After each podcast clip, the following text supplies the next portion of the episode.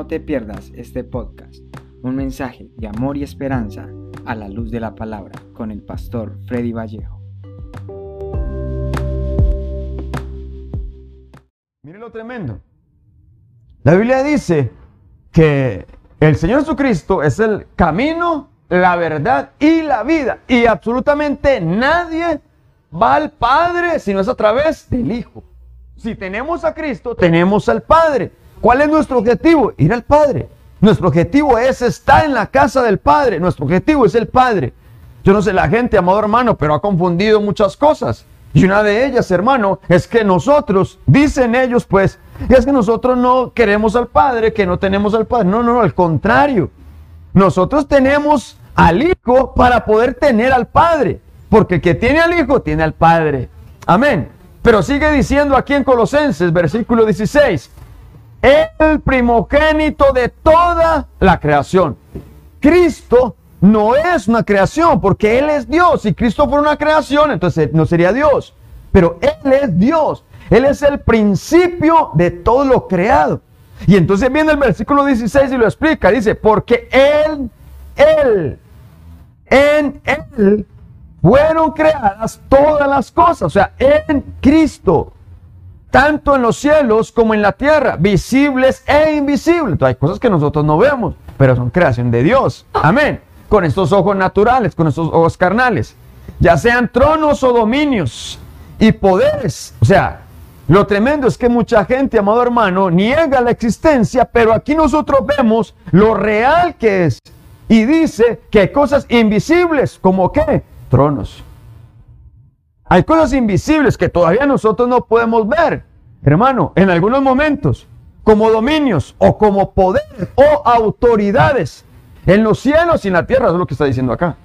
Pero todo eso fue creación o es creado. ¿Por quién? Por Dios. En Cristo Jesús.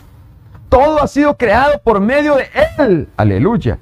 Y para Él. Versículo 17 y Él es antes de todas las cosas. Y en Él todas las cosas permanecen. Gloria a Dios. En Cristo Jesús, hermano. En Cristo Jesús. Ahora, cuando vamos un poquito reforzando esto, hermano. En Romanos capítulo 11, versículo 36 dice, porque de Él, Cristo Jesús, de Él, o sea, porque de Él y, perdón, por Él y para Él son todas las cosas. O sea, aquí me está diciendo que todo le pertenece a Él. Porque todas las cosas fueron hechas en Él, por Él y para Él. O sea, todo le pertenece a Él. Aquí comienza diciendo, porque de Él. O sea, todo es de Él. Porque de Él, por Él y para Él son todas las cosas. Y a Él se da la gloria por los siglos. Amén. Cristo. Amén. Cristo. Primera de Corintios capítulo 8 versículo 6 dice, yo leo la versión Martín Nieto, para nosotros hay un solo Dios. Para nosotros hay un solo Dios, aleluya, y es el Padre. Pero también es el Hijo, porque dice, del que proceden todas las cosas y por el que hemos sido creados. Y un solo Señor, Jesucristo, por quien existen todas las cosas y por el que también nosotros existimos. Si contextualizamos todo esto, hermano, nos damos cuenta que nosotros le pertenecemos a Cristo. Todas las cosas le pertenecen a Él. Pero muchas veces nosotros nos adueñamos de lo que no es de nosotros. Y por eso digo que uno muchas veces se adueña y da lo que no es de uno. El apóstol Pedro decía, amado hermano, ahí en Hechos capítulo 3, ¿Se recuerda esa historia cuando él iba con el apóstol Juan? Dice la Biblia que a la hora de la oración iban a la iglesia y entonces ellos estaban entrando por una puerta llamada la hermosa. Ellos estaban entrando, iban a entrar por allí y resulta que siempre llevaban allí un paralítico. Siempre lo llevaban y lo colocaban allí. ¿Para qué? Para pedir limosna. Y entonces viene, amado hermano, y este hombre le pide limosna al apóstol Pedro. Cuando el apóstol Pedro responde y dice, no tengo ni oro ni plata, pero lo que tengo te lo voy a dar. O sea, él estaba allí dando de lo que tenía, de lo que había recibido, no de lo que no tenía. sino que lo que el Señor le había dado. Y le dice, en el nombre de Jesús, levántate, sé sano. Hermano, y lo sanó. Eso fue algo bien hermoso. Pero entonces nosotros muchas veces damos de lo que no tenemos, de lo que no es nuestro. Y muchas veces pensamos que es nuestro. Y nos apropiamos y decimos, sí, es que esto es mío. Es que yo lo compré, es que yo... Ven, y un montón de cosas. Pero aquí estamos dándonos cuenta que todo lo que existe es del Señor. Absolutamente todo lo que existe. Pero yo veo aquí, hermano amado, en la Biblia, un hombre que por su obstinación, que por su dinero, hermano amado, era un hombre rico. Pero era un hombre rico y pensaba que con el dinero podía comprarlo todo. Y que era dueño de todas las cosas y que era dueño de muchas cosas. Pero esa riqueza, amado hermano, había hecho de este hombre una persona necia. Había hecho, amado hermano, de este hombre un aislamiento de Dios. Había hecho de este hombre una persona obstinada. Había hecho de este hombre una persona que pensaba de una manera diferente. Porque mucha gente con dinero, amado hermano, piensan que lo tienen absolutamente todo. Y esto es un engaño del enemigo, un engaño de Satanás. Esto es una mentira del diablo. Porque el dinero, amado hermano, es bueno.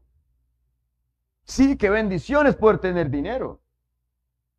¿Qué es lo malo? Es el amor al dinero. No es el dinero en sí, es el amor al dinero. Y entonces, hermano amado, la persona que no está eh, capacitada, que no ha sido instruida para tener dinero, se daña. Se pierde así es. Hay personas que tienen dinero y no saben tener dinero. Por eso la Biblia dice que Él nos enseña, nos enseña a tener dinero.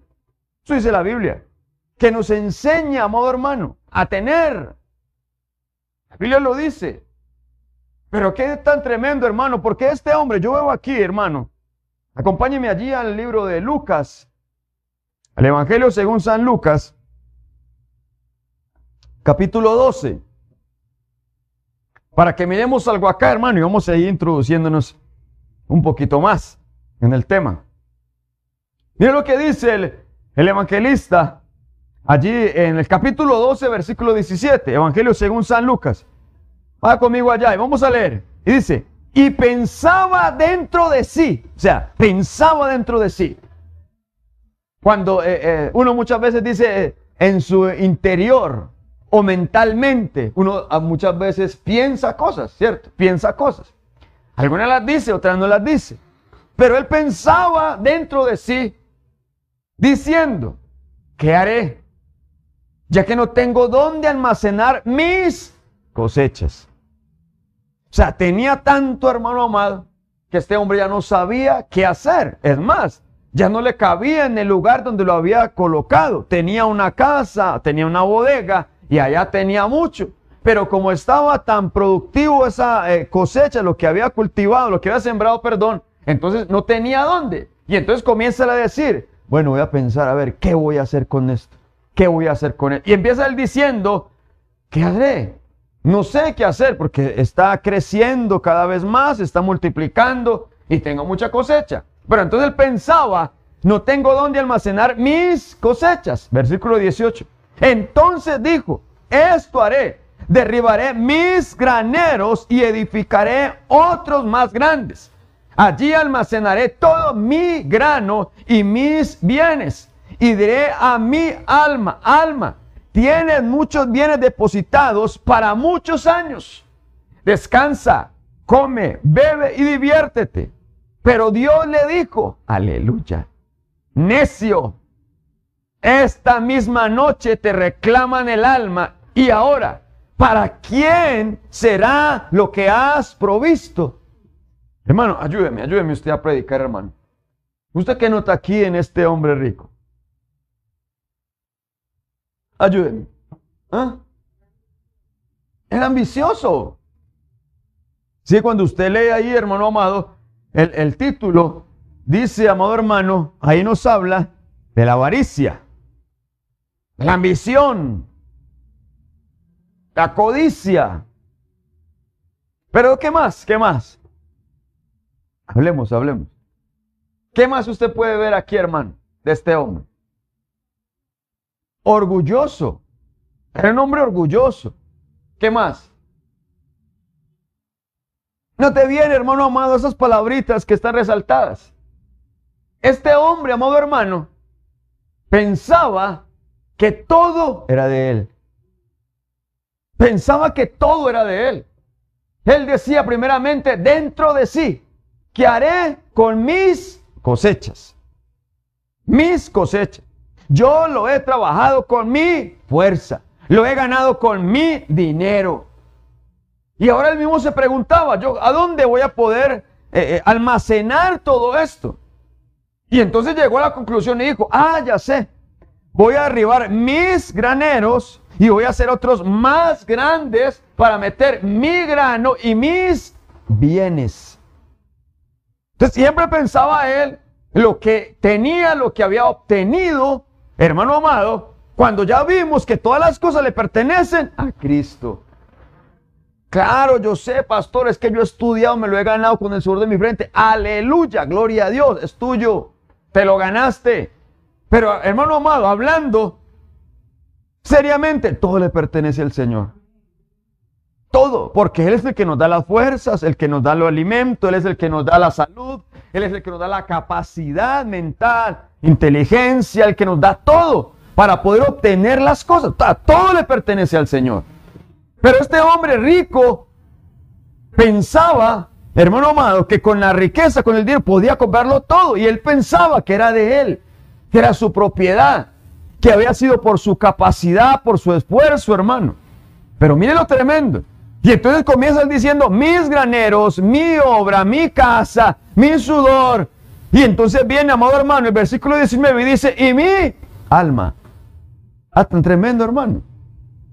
Hasta el alma dijo, es mía. Es mía, es que me pertenece. Todo lo que yo soy me pertenece. No, no, no, así no es, hermano. Era una obstinación. Era un hombre orgulloso, era un hombre que decía, yo no necesito. La Biblia dice que el necio dice en su corazón, no hay Dios. Y eso era este hombre rico. Porque ahí lo dice, necio. O sea, no tenía a Dios como su primer lugar. ¿Quién sabe en qué escalón tenía Dios por allá de último, hermano? Cuando debe de ser aquí el primero. Y entonces él decía, mi alma. Y mira tan tremendo, porque le dice al alma, alma, muchos bienes tienes. Para muchos años. Entonces pensaba que tenía aún la vida comprada. Pues él decía, ah, puedo quedarme tranquilo, relajado y tengo muchos años más de vida. Hermano, no, no, no, no. Eso, eso no es nuestro, hermano. Ni nuestro cuerpo, ni la vida nos pertenece. Le pertenecen al Señor. Todas las cosas le pertenecen al Señor. Y viene ahí el versículo 20 y dice, necio, hoy vienen a qué? Reclamarte. No era de Él. A reclamarte lo que no es tuyo. Hoy vienen a reclamarte el alma. Entonces muchas veces nos adueñamos de lo que no es nuestro, hermano. Y definitivamente, hermano, nada de lo que nosotros somos o podemos llegar a ser es nuestro realmente. Es del Señor. Damos gracias a Él que nos da la capacidad para poder administrar sus bienes. Ah, y tenemos que dar cuentas a Dios de todo lo que nosotros hacemos, hermano. Pero aún así, amado hermano, usted ve esta palabra necio. Hermano, miren lo que significa. Significa indocto. O sea, le estaba diciendo ahí, tú eres un ignorante. Tú piensas que con el dinero ibas a poder hacer todas las cosas y llamas propio lo que no es tuyo.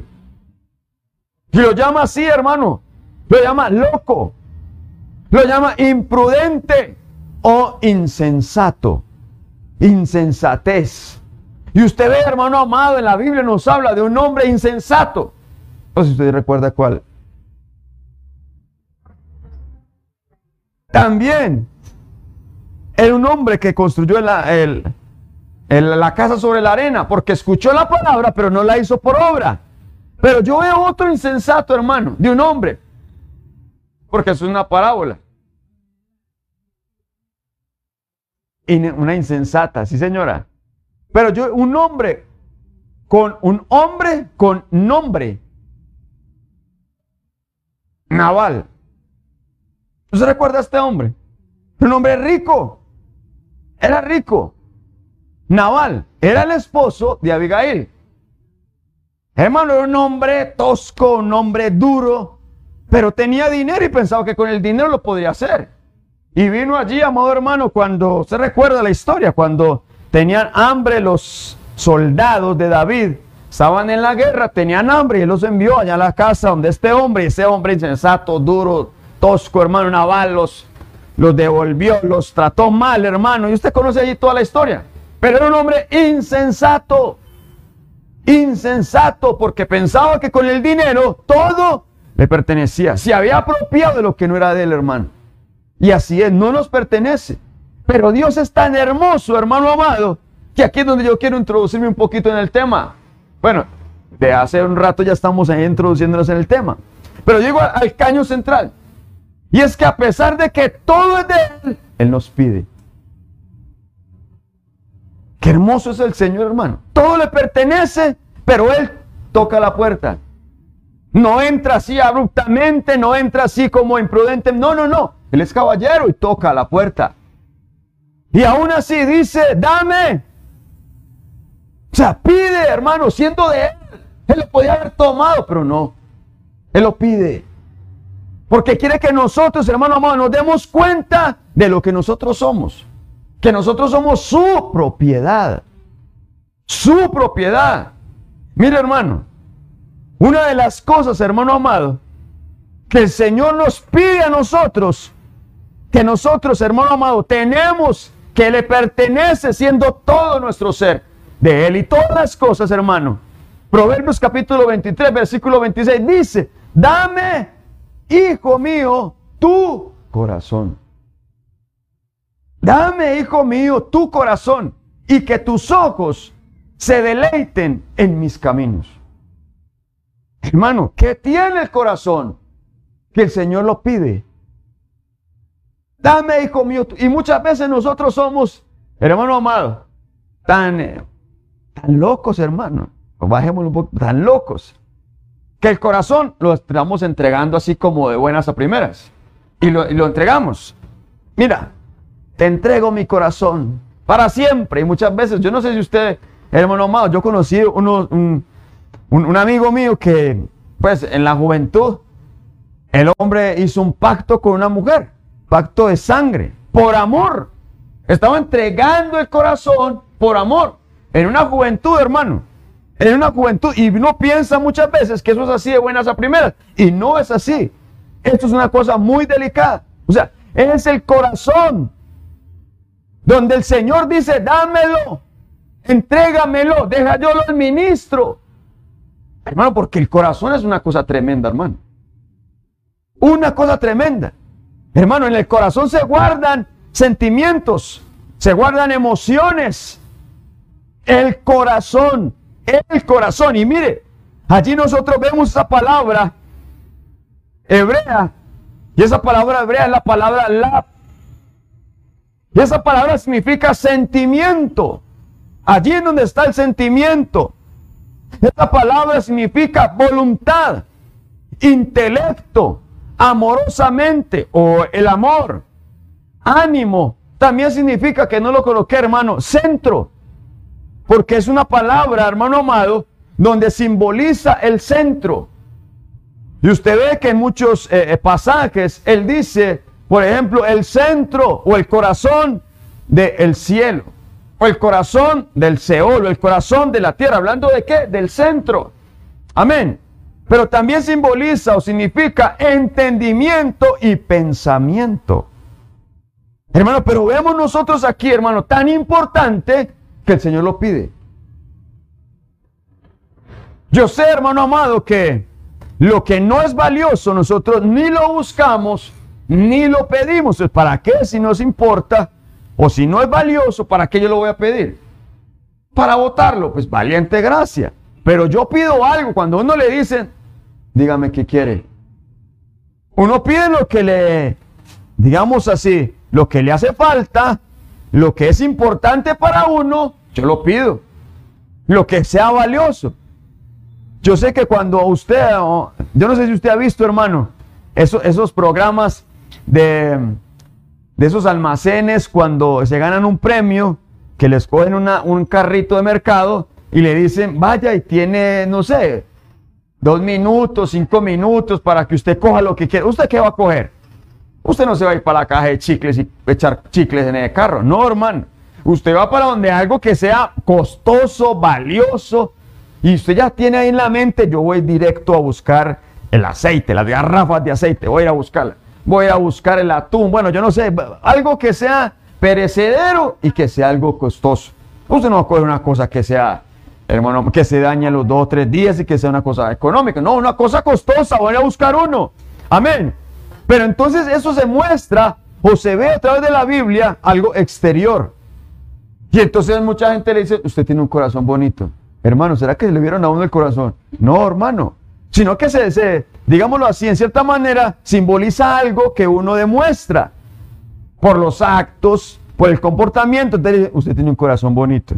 Que se ve exteriormente, ¿cierto? Se ve exteriormente. Y la Biblia nos enseña allí, en Éxodo, que dice la escritura que el vestidura o la vestidura sacerdotal tenía en el pectoral, amado hermano, unas, unos nombres, unas piedras y en las piedras los nombres.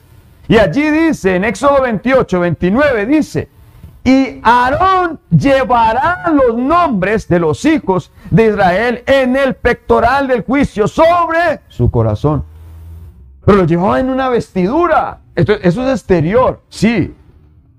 Se refleja algo bien bonito en el exterior, pero es interno. Pero entonces por el comportamiento, y aquí nosotros vemos esta vestidura que llevaba los nombres, hermano en representación de las tribus para ir a juzgar o el juicio. Por fuera. Es algo bonito, hermano. Porque cuando nos habla del corazón, nos habla de sentimiento. Entonces muchas veces uno se enamora. Y por eso, amado hermano, el corazón es un símbolo de amor. Símbolo de amor. Y entonces usted empieza a dar unos detalles, empieza a dar cosas y uno dice, ah, me robó el corazón. Se me llevó el corazón. Entonces comienza uno, amado hermano, a hacer unas expresiones, pero literales, que son externas. Amén. Pero también es algo interno. Entonces ya lo interno, amado hermano, ya no lo podemos ver. Ya no lo podemos ver. Y entonces aquí es donde yo veo, amado hermano, que lo exterior puede ser engañoso. Porque uno puede, amado hermano, delante de las personas mostrarse de una faceta. Pero, ¿qué intenciones tendrá en su corazón? Yo no sé si, hermano, si usted ha visto esos programas o de pronto le han contado. Es que como era de bueno, yo no pensé que era así como era de bueno y mire cómo resultó. Mire lo que tenía en mente. Apenas leí la clave de la tarjeta, me robó toda la plata que tenía ya. Hermano, así es. Comienza sigilosamente entrando, ganando la confianza de las personas, de la gente. Cuando menos pensó, hermano, así es. ¿Por qué? Porque el corazón, amado hermano, es engañoso. El corazón es engañoso, dice la Biblia allí en Jeremías. Miren lo que dice. Jeremías capítulo 17, versículo 9. Más engañoso que todo. Tremendo. Más engañoso que todo es el corazón. Y sin remedio. ¿Quién lo comprende? ¿Quién lo.? Yo, yo quiero, amado hermano, que usted me entienda de qué es lo que nosotros, amado hermano, estamos tratando en esta noche. De un órgano importantísimo para el Señor. Que aunque está en nosotros, no nos pertenece, pero nosotros podemos tener dominio sobre él. Tenemos dominio sobre él. Porque él es tan caballero, hermano, y usted lo conoce. Pastor, es que mi hijo se enamoró de esa muchacha y yo no quiero que esté con ella. Hermano, puro Sansón. Puro Sansón. Llegaban los padres de Sansón y le decían, Sansón, mire cómo son de hermosas las mujeres de Israel. Mire cómo son hermosas las hebreas. Y él, no, yo quiero la filistea. Sansón, no, por favor, no. Mire que tienes un voto nazareo. No, hermano. Y qué tremendo. ¿Quién iba a entrar al corazón de Sansón y decirle, mire, es por allí? Esa mujer no. Hermano, qué tan tremendo. En el corazón no manda sino usted y Dios. Y entonces viene, amado hermano, y dice la escritura, ¿quién lo comprende? El versículo 10 dice, yo el Señor, aleluya, yo el Señor escudriño el corazón, pruebo los pensamientos para dar a cada uno según su camino, según el fruto de sus obras. Y entonces muchas veces, amado hermano, se piensa así como ese rico, dentro, él pensaba dentro, digamos en su corazón, dentro. Él pensaba, ¿qué haré con todo esto? Dios ya sabía, hermano. Y muchas veces nosotros pensamos un montón de cosas. Dios ya las sabe. Y dice aquí que Él va a pagar conforme a nuestra obra. Él lo va a pagar. Entonces Él dice, ¿qué estás haciendo con tu corazón? ¿Qué estás haciendo con tu corazón? Porque podemos mostrarnos muy bien por fuera. Hermano, a mí me llama muchísimo la atención el profeta Samuel. Tremendo siervo de Dios, hermano. Usted conoce allí la historia que dice que esta mujer, Ana, hermano, estaba afligida porque no podía tener un hijo. Hermano, va esta mujer todos los años con su esposo, el cana, yo la, llevaba allá al templo, le daba doble porción, dice la doble porción, para que ofreciera, y no tenía hijos. Y esta mujer le decía, Señor, yo aquí, pues, digamos, sí, estoy parafraseando. Esta mujer subía al templo, Señor, te doy doble porción. ¿Pero qué? Si no tengo hijos. Pero mira, mira esta. Penina, pues, mira esta Penina, mi rival. Tiene hijos. Tiene hijos, aunque te dé una sola porción. Pero tiene hijos. Yo quiero un hijo, Señor. Y lloraba, hermano, y lloraba y lloraba allí. Hasta que el Señor le concedió. Y dice la Biblia, hermano amado, que este hombre fue un gran profeta de parte del Señor. Gran profeta. Hermano, usted nota muchos profetas en la Biblia. Muchos profetas. Y usted nota allí que se mencionan los hijos, se mencionan los hijos del Cana. Pero ¿será que son más recordados los hijos de Penina que los hijos de Ana? Nunca. Si hay un hombre recordado en la escritura, hermano, es Samuel. Profeta precioso de parte del Señor, hermano. Precioso.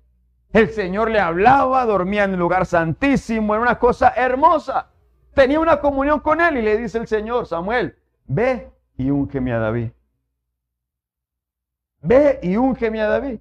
Qué tan tremendo, hermano. Sabía, escuchaba la voz de Dios, era sensible. Y llega a él y apenas veía, este es, Señor, gracias. Me diste el que era. Y lo iba a ungir, hermano. Y dice el Señor, detente, ese no es. Porque yo miro lo interior. Yo no miro como tú miras, como nosotros, hermanos, muchas veces miramos. La apariencia. El Señor mira el corazón, lo profundo, lo que está allí. Y por eso, antes de entregar el corazón, miremos en intimidad, Señor, ¿quién es este hombre? ¿Quién es esta mujer? Háblame, muéstrame, Señor. Yo no quiero equivocarme. Porque muchas veces, hermanos, nos equivocamos dando el corazón, lo que no es nuestro, a otra persona que no lo va a administrar bien. O muchas veces siendo engañados. Porque eso es lo que pasa, hermano. Nosotros tenemos que ir delante del Señor, de aquel que conoce lo profundo del corazón. Y allí le dice, hermano, es que no estamos hablando de cualquiera, nosotros nos equivocamos. Pero Samuel, hermano, el profeta Samuel que escuchaba al Señor, que no dejaba caer una palabra a tierra, se equivocó. Ahora nosotros, hermano. Y por eso el Señor nos dice, entrégalo, entrégame. Dame, hijo mío, tu corazón. Entrega, yo quiero administrarlo. Hermano, ¿por qué es engañoso? Tenemos nosotros que entregarlo, hermano. Él sabe lo que hay dentro de nosotros, hermano. Y Él lo puede limpiar. El salmista allí, hermano amado, en el Salmo 51 decía, dame un corazón recto. Cámbialo, transfórmalo, Señor, cámbialo. Solamente tú es lo escudriñas, tú sabes que en mi corazón, cámbialo, administralo. Era lo interior, hermano, era el interior. Y mire, allí en el interior, el Señor en Deuteronomio dice, Deuteronomio capítulo 30, versículo 14 dice, pues la palabra está muy cerca de ti, en tu boca y en tu corazón. Aleluya. ¿Para qué? Para que la guardes. Ah, entonces es un lugar donde se guardan cosas, el corazón. Pero ¿qué nosotros guardamos? Dice aquí la Biblia, guarda la palabra. Guarda la palabra. ¿Por qué? Mira, yo he puesto hoy delante de ti la vida y la muerte. Y la muerte, perdón, la vida y el bien, la muerte y el mal. Pues lo ordeno, pues te ordeno hoy amar al Señor tu Dios. ¿Sabe que el amor está simbolizado con el corazón? O sea, guárdalo en lo interior. Allí, la palabra, Dios. Anda. Dice aquí, hermano. Pues te ordeno hoy amar al Señor tu Dios, andar en sus caminos y guardar sus mandamientos sus estatutos y sus decretos para que vivas y te multipliques, a fin de que el Señor tu Dios te bendiga en la tierra que vas a entrar y poseer. ¿En dónde? En el corazón. Entonces le está diciendo, guarda todo esto, versículo 16, en el corazón. Guarda primero al Señor tu Dios. Ámalo con todas tus fuerzas. Ámalo. Que esté en tu corazón el andar en sus caminos que esté en tu corazón los mandamientos, los estatutos, los decretos para vivir y te multipliques y puedas entrar en la tierra. ¿Dónde? Guárdalos en el corazón. Versículo 17. Pero si tu corazón, es lo que dice, pero si tu corazón se desvía, no escuchas, sino que te dejas arrastrar y te postras ante otros dioses y los sirves. Bueno, ya lo dejamos ahí. Pero estamos hablando del lugar donde se guardan cosas. Es lo que dice.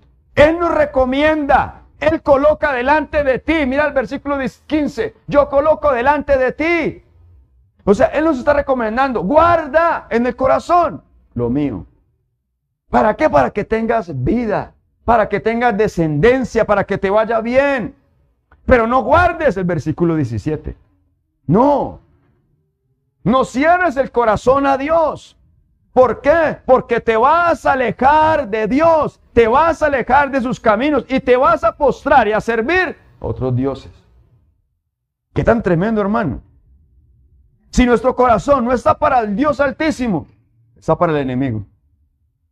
Así de sencillo es esto, hermano. Así de sencillo. Entonces el corazón es un lugar donde se guardan cosas, es un tesoro. Y ahí en ese tesoro, amado hermano, se guardan, se guardan cosas valiosas. Y yo quiero leerle esta versión. Pueblo de Dios, perdón, palabra de Dios para todos. Mateo capítulo 12, versículo 35. miren lo que dice. El que es bueno, lo es en su corazón, dentro. Ahí la versión Reina Valera dice, en el tesoro o el tesoro de tu corazón o en el tesoro hay cosas buenas y cosas malas. O sea, algo, un lugar donde está guardado, ya hablamos. El corazón es un lugar donde se guardan cosas. Donde se guardan cosas buenas, pero también malas. O el hombre bueno de, de su tesoro saca cosas buenas. Y el hombre malo de su interior o de su tesoro saca cosas malas. Está hablando de qué? Simbólicamente del corazón. Un lugar donde se guardan cosas. Pero esta versión lo dice más claro y dice, el que es bueno, lo es en su interior. Y habla de lo que tiene allí, corazón. De igual manera el hombre malo lo es en su corazón y habla de lo que tiene allí. Su lugar donde se guardan cosas. Amén. Cosas buenas o cosas malas. Hermano, qué tan tremendo, pero me habla de algo que es un tesoro y un tesoro valioso. allí se guardan cosas valiosas. Pero qué tan tremendo, es increíble que para algunos las cosas valiosas es lo malo. Ahí lo guardan. No, esto lo debemos desechar. No guardarlo allí, hermano. Porque si se guarda allí, va a volver a palpitar. Aquí quiero que, quiero que usted me entienda. Cuando hay cosas malas, hermano, en nuestro corazón, usted ve la persona aquella donde ha tenido dificultades, problemas, rencores, lo que sea, y el corazón comienza otra vez a palpitar fuertemente. Cuando lo ve, Porque se remueve algo en su interior, cosa mala. Y eso va a despertar en su organismo, hermano amado, cosas malas. Pero al contrario, si hay una cosa buena, usted va a recordarla y se va a alegrar el corazón y va a hermosear el rostro. O sea, va a haber sanidad. Va a haber sanidad, hermano. Pero en el corazón tenemos que guardar cosas buenas. Pero qué tan tremendo todo esto. Porque mire, me he demorado todo este rato para que usted entienda, hermano, la importancia del corazón. Bueno, y es un poquito porque pues es muy extenso. Para que entendamos nosotros la importancia del corazón. Que el Señor dice, dame, hijo mío, tu corazón. Dame, hijo mío, tu corazón. Y el título es Corazón de Piedra. Corazón de piedra, hermano. ¿Por qué? Porque Satanás le llenaron el corazón. A Satanás le llenaron el corazón, hermano. Y nosotros vemos aquí unas figuras bien bonitas. Y cuando leemos nosotros Ezequiel capítulo 28, que el rey de Tiro es una figura de Satanás. Y miren lo que dice esta versión, hermano. La versión Torres Amat. Ezequiel capítulo 28, versículo 15 dice, perfecto has sido en tus obras. Desde el día en que, perdón, desde el día de tu creación hasta, aleluya, hasta que se halló en ti la maldad. Bendito es el Señor. Versículo 16.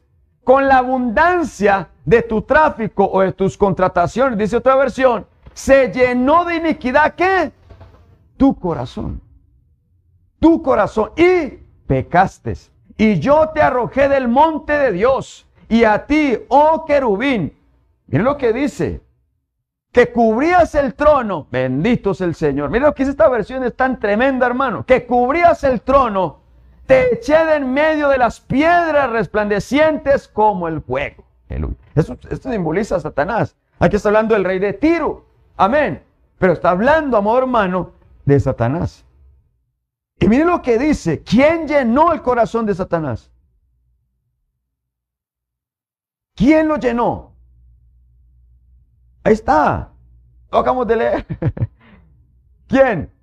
La maldad y la iniquidad. Son dos entidades, la maldad y la iniquidad. ¿dónde lo ¿Qué hicieron? Llenaron su corazón y pecó.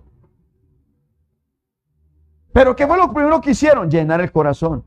Llenar el corazón, llenar el corazón. Y después de lleno el corazón, hermano, miren lo que dice Isaías 14, versículo 13.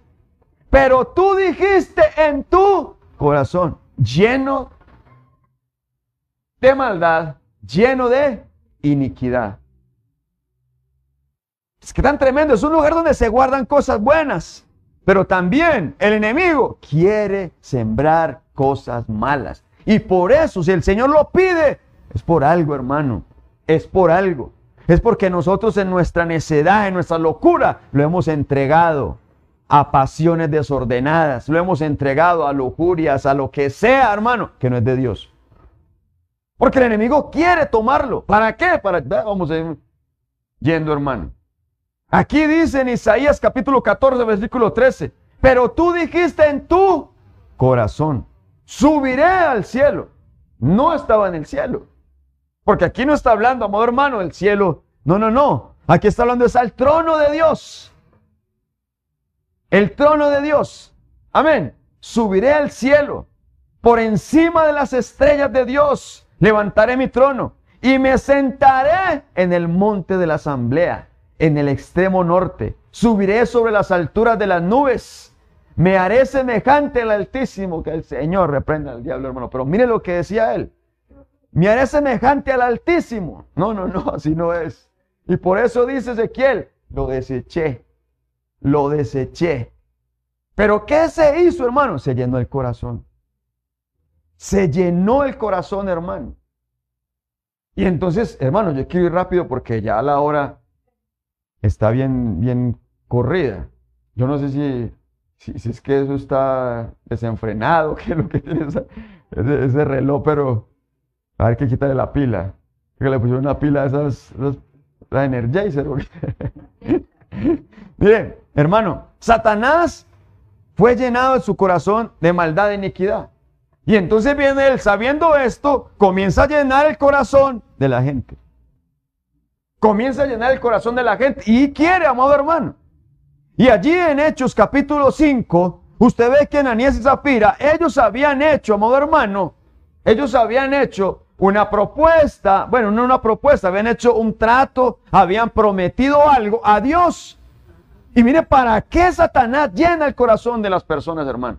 Versículo 3, Hechos capítulo 5, versículo 3 dice, mas Pedro dijo, Ananías, ¿por qué ha llenado Satanás tu corazón para... ¿A quién?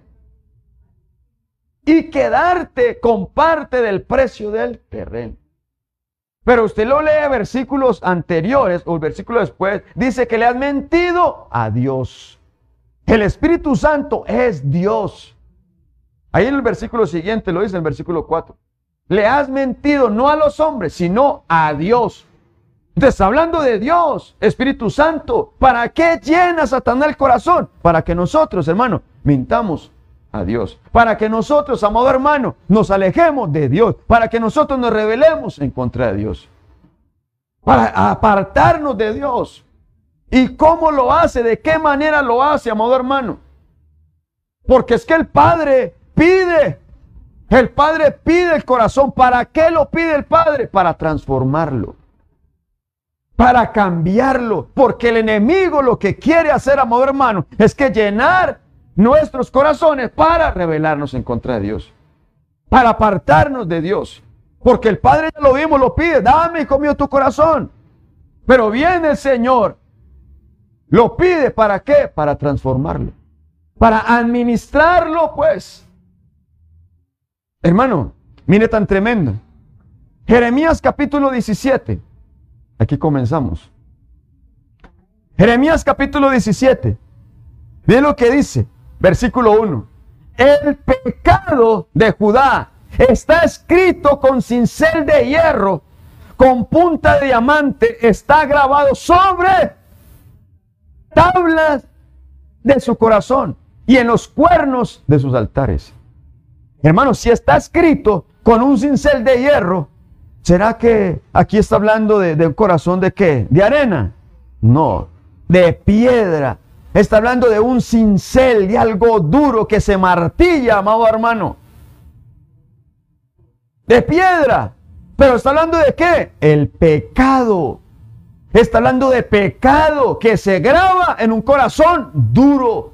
Entonces viene el enemigo y endurece el corazón como una piedra para que nosotros no seamos sensibles a la voz de Dios. Endurece el corazón, hermano. Y muchas veces no, no, es que eso no es así. Duros. ¿Por qué, hermano? El Señor dice que nosotros debemos de ablandar aún la cerviz. Muchas veces altivos. Y no, así no es. Es que yo no le agacho la cabeza a nadie, pastor, porque usted no sabe la situación que yo viví. Solo salí adelante. Aleluya. Solo salí adelante, sí. Y el Señor no te ayudó, el Señor no te dio fuerzas. Dice la Biblia que el Señor fortalecía a los reyes para que fueran grandes. Los fortalecía. Pero dice aquí que el enemigo lleva el corazón y lo endurece. ¿Para qué? Para que no penetre, hermano amado. No penetre. Y por eso, una de las cosas, amado hermano, que hablan del corazón es el martillo. Lo hablamos un poquitico el domingo. Esa lámina de oro que se trabaja a punta de martillo hermano, hasta hacer una lámina moldeable. A punta de martillo, hermano. Y tiene que pasarse por fuego y también a punta de martillo. Y eso lo hace la palabra. La palabra, hermano amado. Pero hay tablas, hay un corazón duro, hermano, en muchas personas. Es que, es que usted no me deja mentir, hermano. Usted le habla de Cristo. No, no, no, no. A mí no me venga a hablar de eso. No, no, no. A mí no me... Hermano, un corazón duro. ¿A quién lo han entregado? ¿Será que se lo han entregado al Señor? No. Han permitido que el enemigo le selle el corazón. Hermano, usted le da una palabra de exhortación en amor a una persona. Hermanita, ¿usted qué se cree? Usted ya se cree santa, pues que es que usted me está... Hermano, es en amor.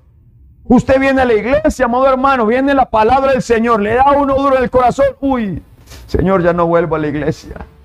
le contaste las cosas al pastor o qué, yo no sé qué pasó, pero todo lo, lo que el pastor dijo, eso es lo que me está pasando. Es Dios, no soy yo. Es el Señor que está ablandando nuestro corazón. ¿Por qué? Porque el enemigo lo que quiere es que el, el, corazón se vuelva más y más duro a las cosas del Señor. Y no podemos, hermano, tenemos que ablandar el corazón. Se tiene que ablandar. Entonces lo pide, entreguémosle. Hoy es el tiempo para entregar el corazón al Señor. Para entregar el corazón al Señor. Señor, yo sé que había sido una piedra mi corazón, que durante muchos años me has estado hablando, pero hoy yo me rindo a tus pies. Porque por la dureza de corazón, hermano, es que la gente no atiende el llamado de Dios. No lo atiende. La dureza de corazón, hermano. Pero hoy el Señor viene a pedirnos nuestro corazón. No nos pertenece, hermano. No nos adueñemos de lo que no nos pertenece definitivamente. Ni tampoco le demos el corazón a una persona, hermano, equivocada. Que nosotros podamos tener ese discernimiento. Señor, por favor, guíame, oriente. Tú que lo conoces todo desde lo interior, ayúdame. Yo no quiero fallar, yo no quiero fallar. Que podamos nosotros entregarlo realmente. Yo le aseguro, hermano, que donde nosotros tuviéramos esa dirección del Espíritu Santo, no hubiéramos cometido tantos errores. Se lo aseguro, hermano. Pero muchas veces en nuestra ignorancia hicimos cosas y apartados del Señor, obviamente. Hermano, hicimos cosas que hoy podemos decir, bendito es el Señor. Hoy lo entiendo.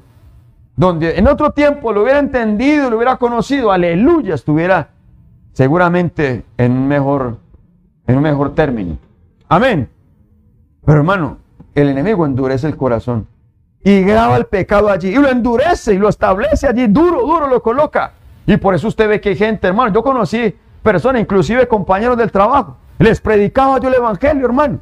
Y ellos me decían, venga, usted primero acompáñame a la cantina y después yo voy a la iglesia. Duros. Decían, no, es que yo nací así y me muero así. No, no es una mentira del diablo, hermano. Nosotros no nacimos así, hermano. Nos hizo, hermano. Entonces Él llega y nos pide el corazón. Mire, ¿para qué más nos pide? Deuteronomio capítulo 30, versículo 6. Además, el Señor tu Dios circuncidará tu corazón. Está duro, impenetrable, hermano. Hermano, esto es una cosa impresionante. Mire lo que dice. Ya lo voy a explicar, primero lo voy a leer. El Señor, tu Dios, circuncidará tu corazón y el corazón de tus descendientes para que lo ames. Aleluya. Para que lo ames. Al Señor tu Dios con todo tu corazón y con toda tu alma a fin de que vivas. Hermano, aquí está diciendo que el Señor circuncida. Porque la circuncisión es algo que se hace alrededor. Alrededor. Amén. Circuncidar, uno de los significados es cortar alrededor. Pero estamos hablando aquí de algo duro, de algo impenetrable, de algo que tiene como si, una, como si tuviera una muralla que no se puede penetrar. Hermano, y yo veo aquí esta figura tan hermosa que usted recuerda allí en, en el libro de, de jueces, hermano amado, perdón, el libro de Josué, capítulo 6, que dice la Biblia que Josué iba ante la ciudad de Jericó y tenía una muralla. ¿Cómo la derrumbaron?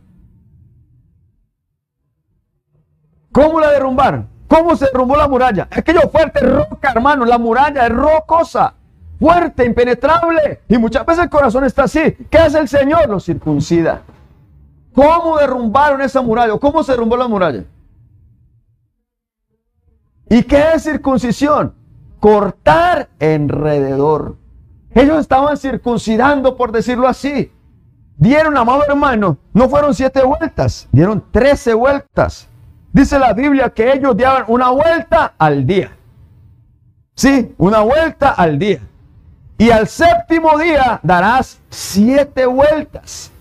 Siete vueltas. Me está hablando de trece vueltas.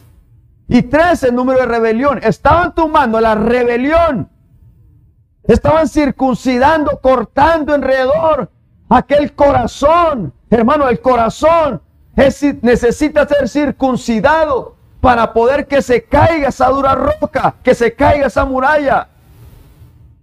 Amén. Te dieron seis vueltas y al séptimo dieron siete vueltas. Eso dice la Biblia, al séptimo día. O sea, dieron trece vueltas. Número rebelión, están tumbando la rebelión.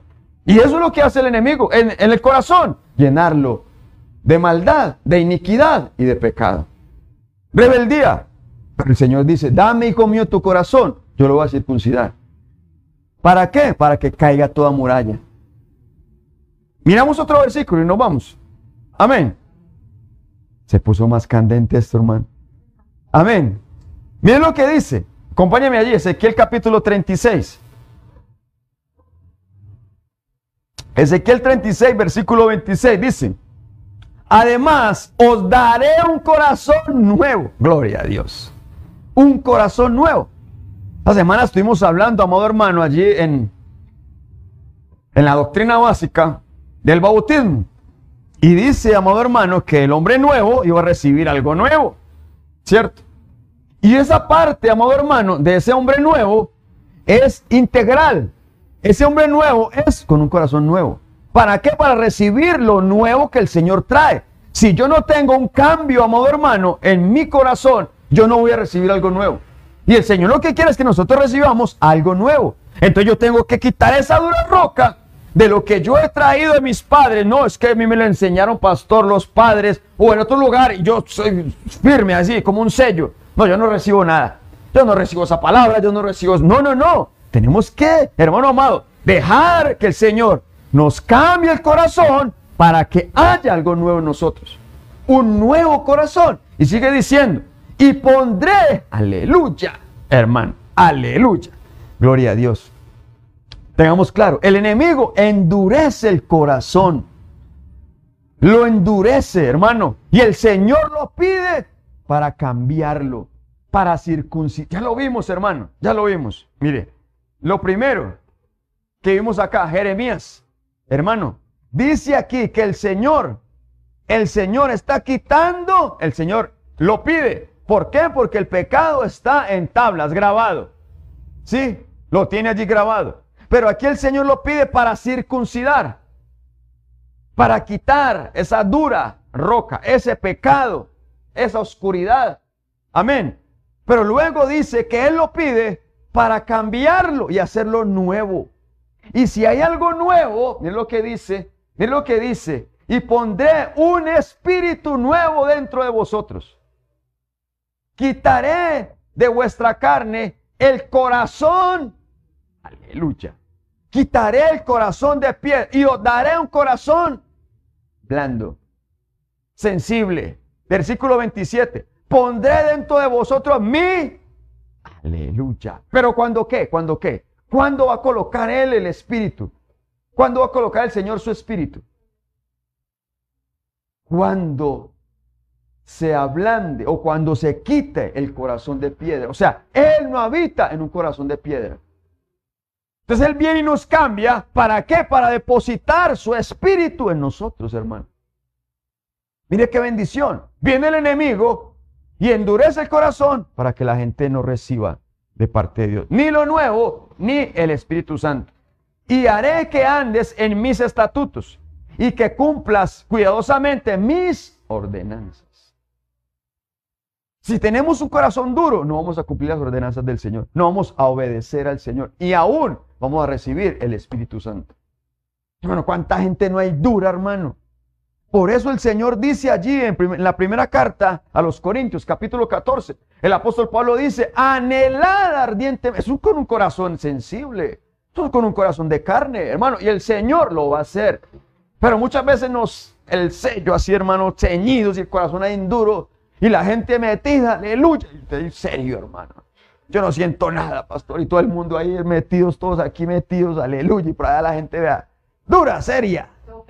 Y no se mueren, hermano, no se mueven, perdón, no se mueven. Y así, hermano, y teniendo un muro por allá, hermano, con el pie pegado a la pared. Teniendo el... No, hermano. El Señor quiere cambiarnos para darnos cosas nuevas. Usted quiere experimentar cosas nuevas, entréguele el corazón al Señor. Entréguelo. Permita que Él haga nuevas cosas, nuevo su corazón, para que vengan cosas nuevas, hermano.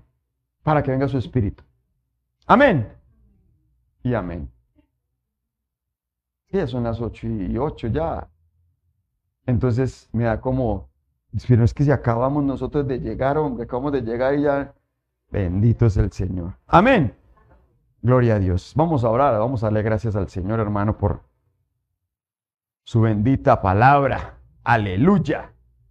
Aleluya. Gloria a Dios. Gloria a Dios. Vamos a orar al Señor. Padre, en el nombre de Jesús. Muchísimas gracias, Señor. Gracias por, darnos a entender que todas las cosas, Señor, son tuyas. Proceden de ti y a ti volverán, Señor. Aún nuestra mente, nuestros ojos, oídos, manos, nuestro corazón, todo nuestro ser, Señor. Hoy venimos a entregártelo, Señor. Te entregamos y te pedimos, por favor, que entres, que escudriñes, Señor, nuestro corazón y que saques, Señor amado, todo lo que hay en él que no es tuyo. Por favor, entra, Señor, a lo profundo de nuestro corazón. Y sé tú el que gobierna, entrónate, por favor, en nuestros corazones. Domina, gobierna, Señor. Ordena nuestros corazones, por favor, Padre. Hoy lo entregamos. Hoy entregamos nuestros corazones a ti. Te pertenecen a ti, Señor. Te pedimos, por favor, que nos ayudes. Que cada acción, Señor, que podamos tener sea direccionada por tu Santo Espíritu, escudriñando siempre aquellos corazones, Padre, para no dar un paso en falso, para no dar el corazón, Señor, abiertamente a cualquier persona.